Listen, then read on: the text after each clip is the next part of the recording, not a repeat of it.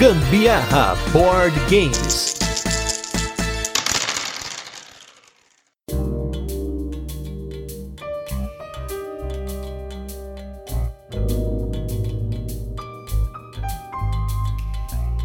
Galera, beleza? Aqui é Gustavo Lopes. Eu sou a Carol Guzmão e esse é mais um episódio do Gambiarra Board Games, o seu podcast sobre jogos de tabuleiro que faz parte da família de podcasts Papo de Louco. E nesse 74 episódio de resenhas e curiosidades, vamos de um jogo definitivamente único de dedução, com um tema diferente e uma dinâmica de jogo em que cada jogador tem parte de uma informação e precisa descobrir o restante, no jogo Cryptid. Mas antes vamos para os recadinhos e destaques da semana e logo a gente volta com a nossa resenha, onde a gente explica o jogo, apresenta como funciona e depois passamos para as curiosidades, experiência com ele e também nossa opinião. E no destaques da semana, né, a gente também continua atrasado nos destaques porque a gente já tá jogando o jogo pra caramba e a gente vai colocando os destaques para vocês aí quando dá. Então, o primeiro destaque foi um jogo que chegou de um Kickstarter, que foi o jogo Cleópatra e a Sociedade dos Arquitetos. Esse jogo era um jogo que eu esperava muito, desde o começo do hobby, assim, que a gente comprava Zombicide lá, os jogos lá. Eu queria muito esse jogo, ele aparecia em várias listas de vários canais, né, antigos, como um jogo único, que era uma produção incrível, você usava caixa e tudo mais. E aí eu acabei pegando essa versão premium no KS, né, que aqui do Brasil veio a Deluxe, né, que seria a versão regular do jogo, né, que já é sensacional. Um jogo aí com uma produção animal. Em breve vocês vão ver lá no nosso Instagram o unboxing e até o cast do Cleópatra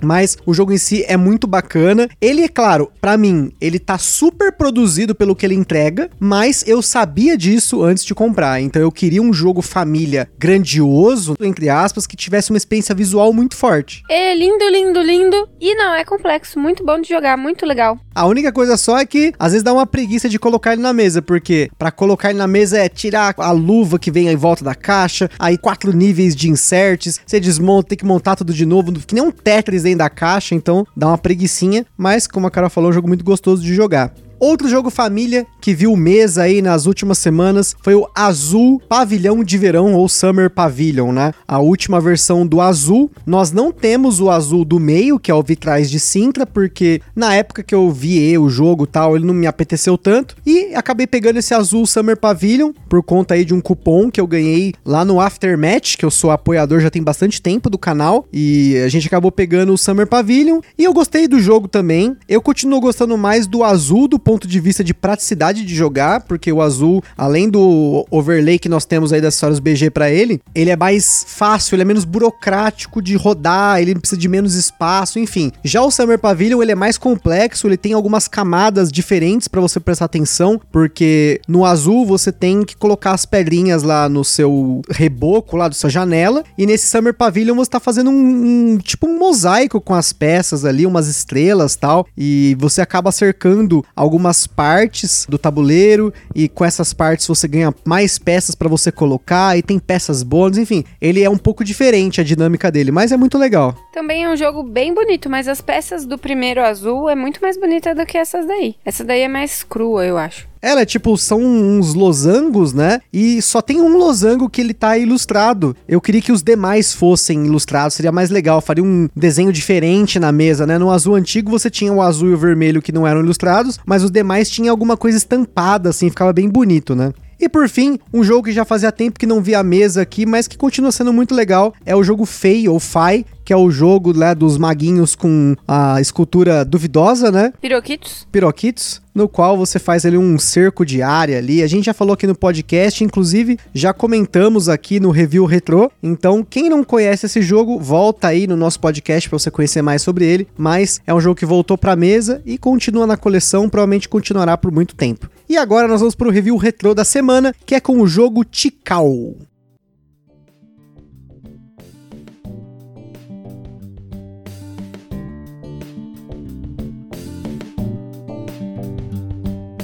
Tikal é um dos pouquíssimos jogos que está na nossa prateleira da vergonha de 2020, porque nós não jogamos o Tikal nenhuma vez esse ano. E não foi nem por falta de vontade de jogar o jogo, mas porque tem aparecido tantos jogos, jogos aí que tem os jogos família, os jogos mais pesados, então como o Tikal ele fica naquele meio termo, ele é um Family Plus, não, o tal do German Family Game que o Butileiro já falou aqui no podcast, então às vezes a gente acaba não jogando, mas eu espero que agora nesse mês de dezembro ele veja a mesa, porque eu tô com vontade de jogar, é um jogo que eu quero manter na coleção, que eu gosto muito, para quem não conhece, volta aí no nosso feed para você conhecer mais sobre esse jogo e a trilogia das máscaras do Michael Kisling e do Wolfgang Kramer, né? São os três jogos Tikal, Mexica e Cusco. Aqui nós temos só o Tikal e o Mexica. O Cusco ainda não viu o espaço na coleção aqui. E como a gente não tem esse negócio de ficar completando essas trilogias, essas coisas assim, eu não me importo tanto. Não é à toa que a do azul também tá incompleta, provavelmente vai ficar. Mas é um jogo que eu tô com vontade de jogar. Eu espero que a gente jogue logo. Mas para quem não conhece o Tikal aí, o Tikal é um jogo no qual nós estamos ali na Guatemala, ali numas ruínas marotas ali, explorando templos e coletando artefatos, viajando por uma planície ali no qual nós temos uma colocação de peças que eu gosto muito que você vai montando o mapa de Tikal. Eu acho muito bonito como ele forma no final do jogo. Também tem alguns vulcões que vão fazer aí uma pontuação de rodada e tudo mais, mas ele é o primeiro jogo dessa trilogia que eu mencionei das máscaras e foi um jogo aí que arregaçou na época em que ele foi lançado, né? Ele já é um jogo um pouco antigo, ele é de 99 e ele ganhou aí o Spiel des Jahres no ano que ele foi lançado aí, mais um dos prêmios que essa dupla dinâmica, Wolfgang Kramer e Michael Kisling ganharam do Spiel des Jahres. Mas agora vamos para o nosso jogo da semana, que é o jogo Cryptid. Vamos lá.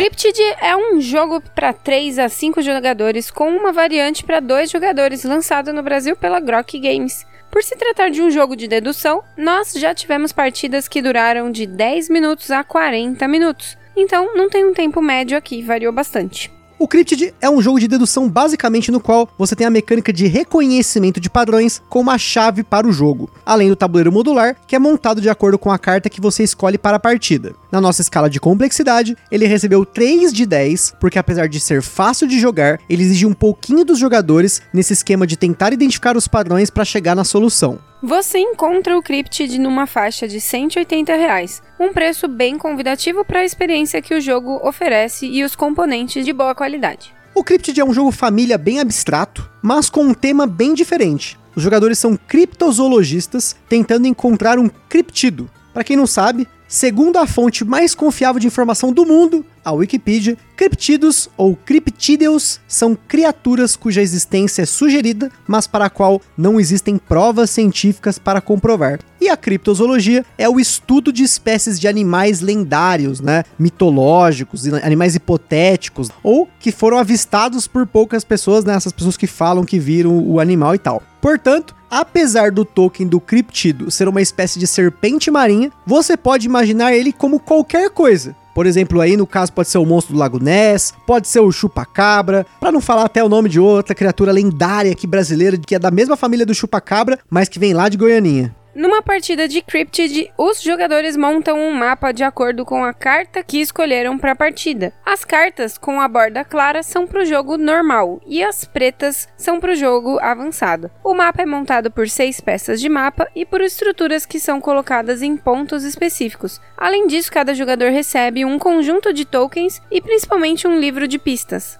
No verso dessa carta com o mapa, tem o número de pista que cada jogador deve ler para si mesmo e jamais revelar para os demais jogadores. Aqui está algo que me encantou nesse jogo, porque cada carta possui pistas diferentes para 3, 4 e 5 jogadores, e essas pistas, quando somadas, sempre indicam para apenas um hexágono do mapa. Nós não vamos entrar nas regras nem em que tipo de pistas cada jogador recebe. O importante é comentar como o jogo funciona. No seu turno, o jogador pode fazer uma de suas duas ações, que é: uma é perguntar para o jogador se o criptido está num ponto específico do mapa. Se o criptido estiver, o jogador que respondeu coloca um disco. Se ele não estiver ali, ele coloca um cubo. Uma vez que alguém coloca um cubo num hexágono, significa que não tem como, não há possibilidade alguma, forma nenhuma, do criptido estar ali. A segunda ação é pesquisar se o criptido está em um determinado hexágono. Quando um jogador faz isso, ele coloca um disco dele em jogo naquele hexágono, ou se já tem um hexágono dele ali em outro hexágono livre, né? Então, no sentido horário, cada jogador colocará um disco ali ou um cubo, né? Quando acaba, coloca um cubo, acaba a rodada ali, né? Aquela jogada, indicando que o criptido não está ali, né? Então, vão empilhar os discos. Se não tiver um criptido ali de acordo com uma dica, vem um cubinho. Se todos os jogadores colocarem um disco no hexágono durante uma pesquisa, significa que o jogador encontrou o criptido e venceu o jogo. Isso pode acontecer a qualquer momento, especialmente se os jogadores começam a sacar uma região do mapa em que o criptido pode estar. Por isso, o tempo de jogo pode variar bastante. E antes da gente continuar, queria comentar sobre os nossos parceiros aí, em primeiro lugar, Acessórios BG, que já voltou com força total, gente. Tem lançamento lá no Instagram deles, lá, pode dar uma olhada lá, acessóriosbg.3D. Confere lá as novidades, mas eles já estão agora com todo o catálogo em ordem. Pode chegar lá e fazer aquele pedido maroto com tudo dentro. No caso aí, para você adquirir acessórios, overlays, playmats, enfim, toda aquela gama de produtos top deles. Em segundo lugar, nós temos aí o Board Game São Paulo, evento parceiro nosso que continua acontecendo online por conta da pandemia. Portanto, para você ficar de olho nos eventos online deles aí, procura lá no Facebook, no Instagram, Board Game São Paulo. E por fim, nós temos a nossa loja parceira aí, a Bravo Jogos, que é uma loja com preços bacanudos aqui da região do ABC. Inclusive é uma loja que a gente vai pessoalmente para buscar os jogos lá, mas ainda assim os preços deles são excelentes, não é só porque tá perto aqui. Então, se você tá afim de adquirir algum jogo, inclusive os jogos que a gente fala aqui, dá uma olhada no site deles lá, porém, entra pelo link que está na descrição do podcast ou na descrição lá do nosso Instagram. Vai ter lá um link que tem uma árvore de links lá, né, o nosso Linktree, e o primeiro link é o link da Bravo Jogos para você adquirir e ainda acabar ajudando o Gambiarra Board Games.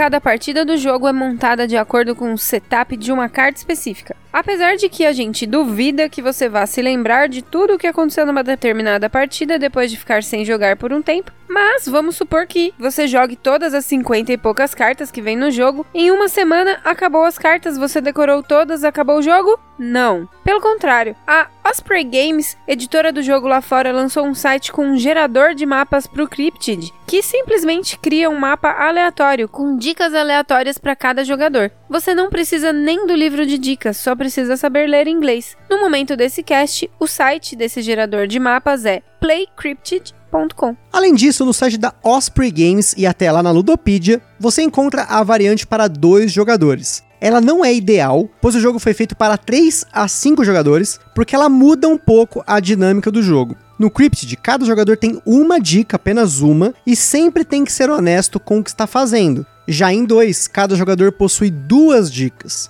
Quando ele precisa colocar um disco, ele tem que colocar dois discos. Porém, quando ele for colocar um cubo, ele só pode colocar um. Então, ele pode ocultar informações selecionando qual cubo ele quer colocar, para que uma de suas dicas fique mais difícil de prever. Então, a regra ressalta bastante que você coloca dois discos, porém apenas um cubo durante uma jogada. E isso acontece porque, nessa variante para dois jogadores, cada jogador controla dois livros de dicas, portanto, duas cores de tokens no jogo. O jogo também possui dois tipos de cartas, as normais e as avançadas. E o que muda no jogo avançado é que os jogadores podem receber dicas positivas ou negativas, como por exemplo, o criptido não está na floresta, e você joga com quatro cabanas e quatro rochas, que são as estruturas do jogo, e não apenas com três como no jogo normal. Como na maior parte das partidas nós jogamos apenas com os jogadores iniciantes e sempre pessoas diferentes, não usamos tanto a variante avançada. Mas em uma partida em que usamos isso, não mudou tanto, porque no fim das contas tudo vai depender da capacidade de dedução dos jogadores e como as dicas vão transparecendo. Como vocês sabem aqui, quem ouve o podcast, eu não sou fã de jogos de dedução. Geralmente não está entre as mecânicas favoritas, né, que eu quero jogar, algum jogo do tipo, porque geralmente a implementação dessa mecânica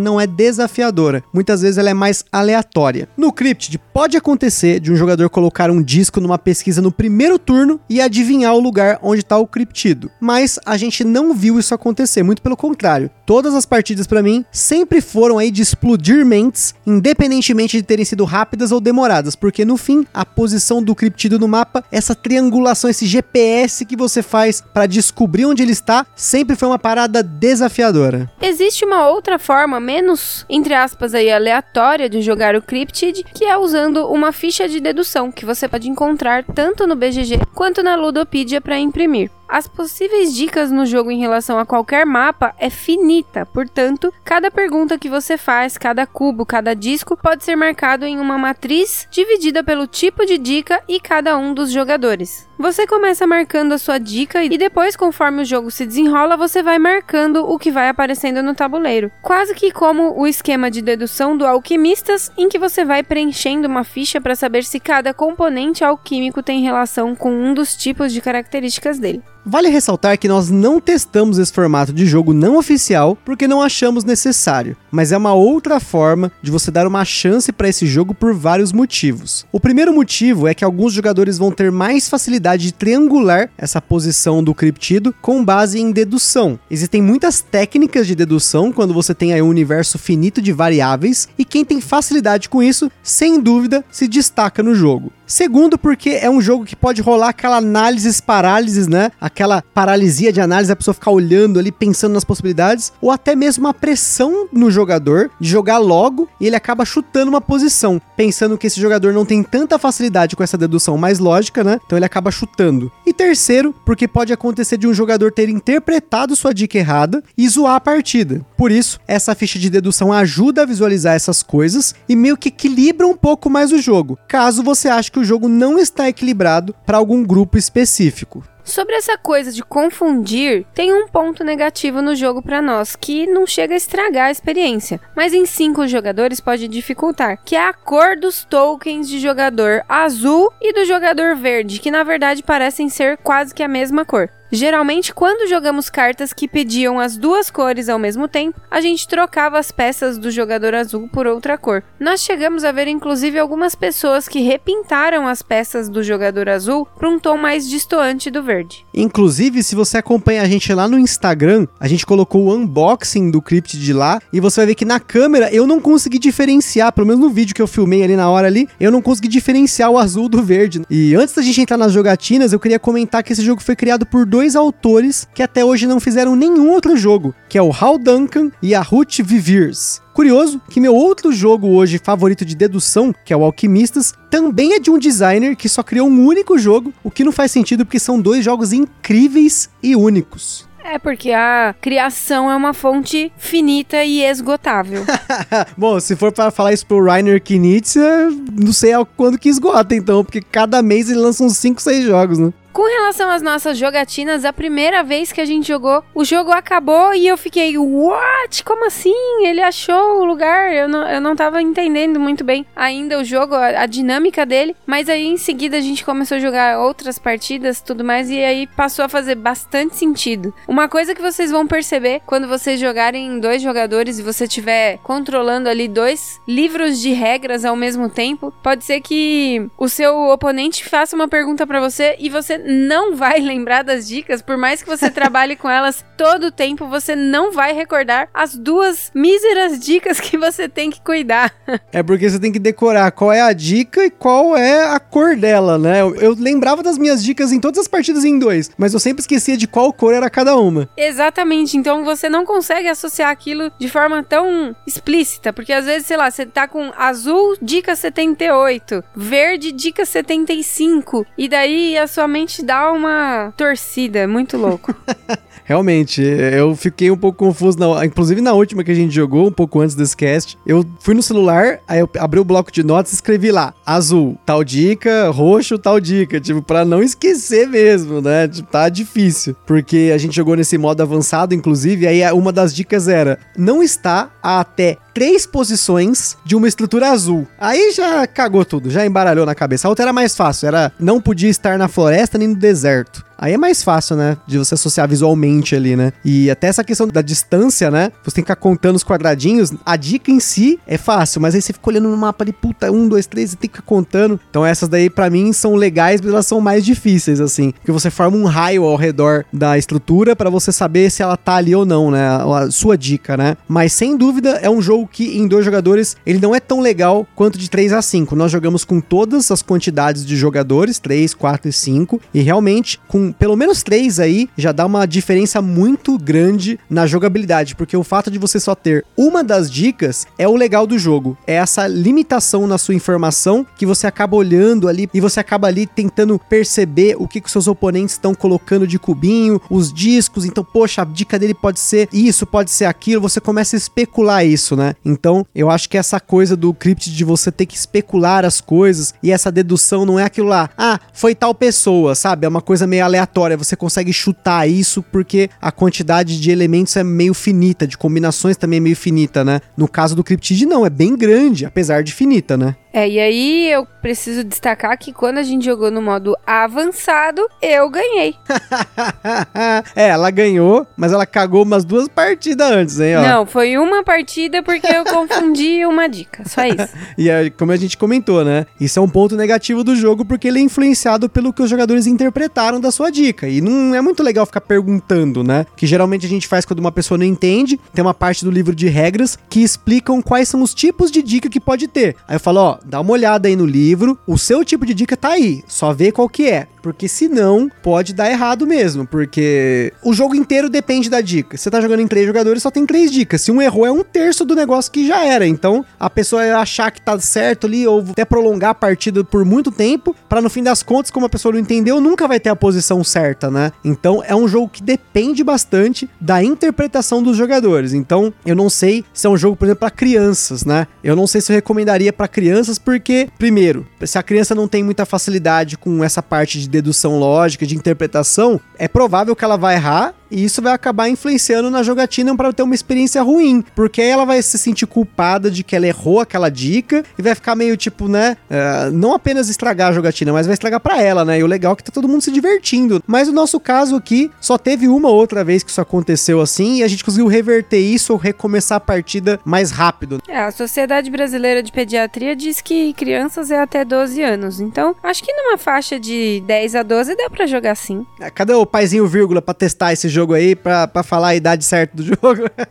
Agora, com relação ao jogo, é isso mesmo, gente. É o que a gente já comentou. Como eu falei, é o jogo de dedução, um dos que eu mais gostei até hoje, que eu já joguei. No caso, eu acho que tá em segundo lugar aí. Em primeiro lugar, o Alquimistas, sempre. O Alquimistas realmente é um jogo excelente. Mas o Alquimistas é bem mais pesado, tem bem mais componentes, ele é mais burocrático para pôr na mesa. Já o Cryptid não. Você tirou da caixa, pegou uma carta, montou o mapa, colocou ali o livro para na mão de cada um e bora jogar. Então, ele é um jogo que apesar dele ter essa variação de partidas, né? Pode ser 10 minutos, pode ser 40 minutos, 30 minutos. Você tem um setup muito fácil e ele é mais simples de você explicar os conceitos dele. Então, como jogo de dedução puro, esse jogo é excelente. Então a gente só tem o que recomendar esse jogo para vocês, para você dar uma chance, ainda mais se você gostava desses jogos tipo detetive, né, que tinha essa parte da dedução que era uma parte de dedução que eu não curtia tanto no jogo. Eu gostava mais de ficar explorando ali, coletando as coisas durante o jogo, mas no Cryptid me agradou muito. Então, recomendado o Cryptid para vocês. É isso aí, pessoal. A gente fica por aqui com mais um episódio do Gambiarra Board Games. Lá no site do Papo de Louco você encontra vários links para conhecer mais sobre o jogo e principalmente a opinião de outros criadores de conteúdo. E no Instagram tem fotos de uma partida fictícia de Cryptid, tá? Eu não quis montar um mapa para fazer a foto com nenhuma das cartas, então o que você tá vendo ali não é uma partida real, tá? É só uma simulação, porque a gente não quis dar nenhum tipo de spoiler de nenhuma partida, nenhuma carta. Todas as fotos que a gente colocou do Cryptid no Instagram até hoje são spoiler free, então pode ficar tranquilo se você acha que ver a carta e ver o mapa e ver onde tá o criptido vai estragar a experiência para você de alguma forma. E como sempre, se você jogou ou comprou um jogo que a gente falou aqui no podcast ou quiser sugerir algum jogo pra gente conferir, manda mensagem pra gente no Instagram ou no e-mail contato arroba papodelouco.com. E se você tá jogando por aí, marca a gente lá no stories do Instagram, que a gente tá sempre compartilhando as fotos de jogatinas da galera. E para quem tem alguma coisa relacionada a jogos de tabuleiro quer fazer uma parceria parceria, tenha já nosso contato, compartilhe esse podcast com todo mundo que você tem nos seus contatos aí no Instagram, no WhatsApp, Telegram, Facebook, nem Orkut, qualquer coisa. E é isso aí. Eu espero que vocês tenham curtido. Um forte abraço e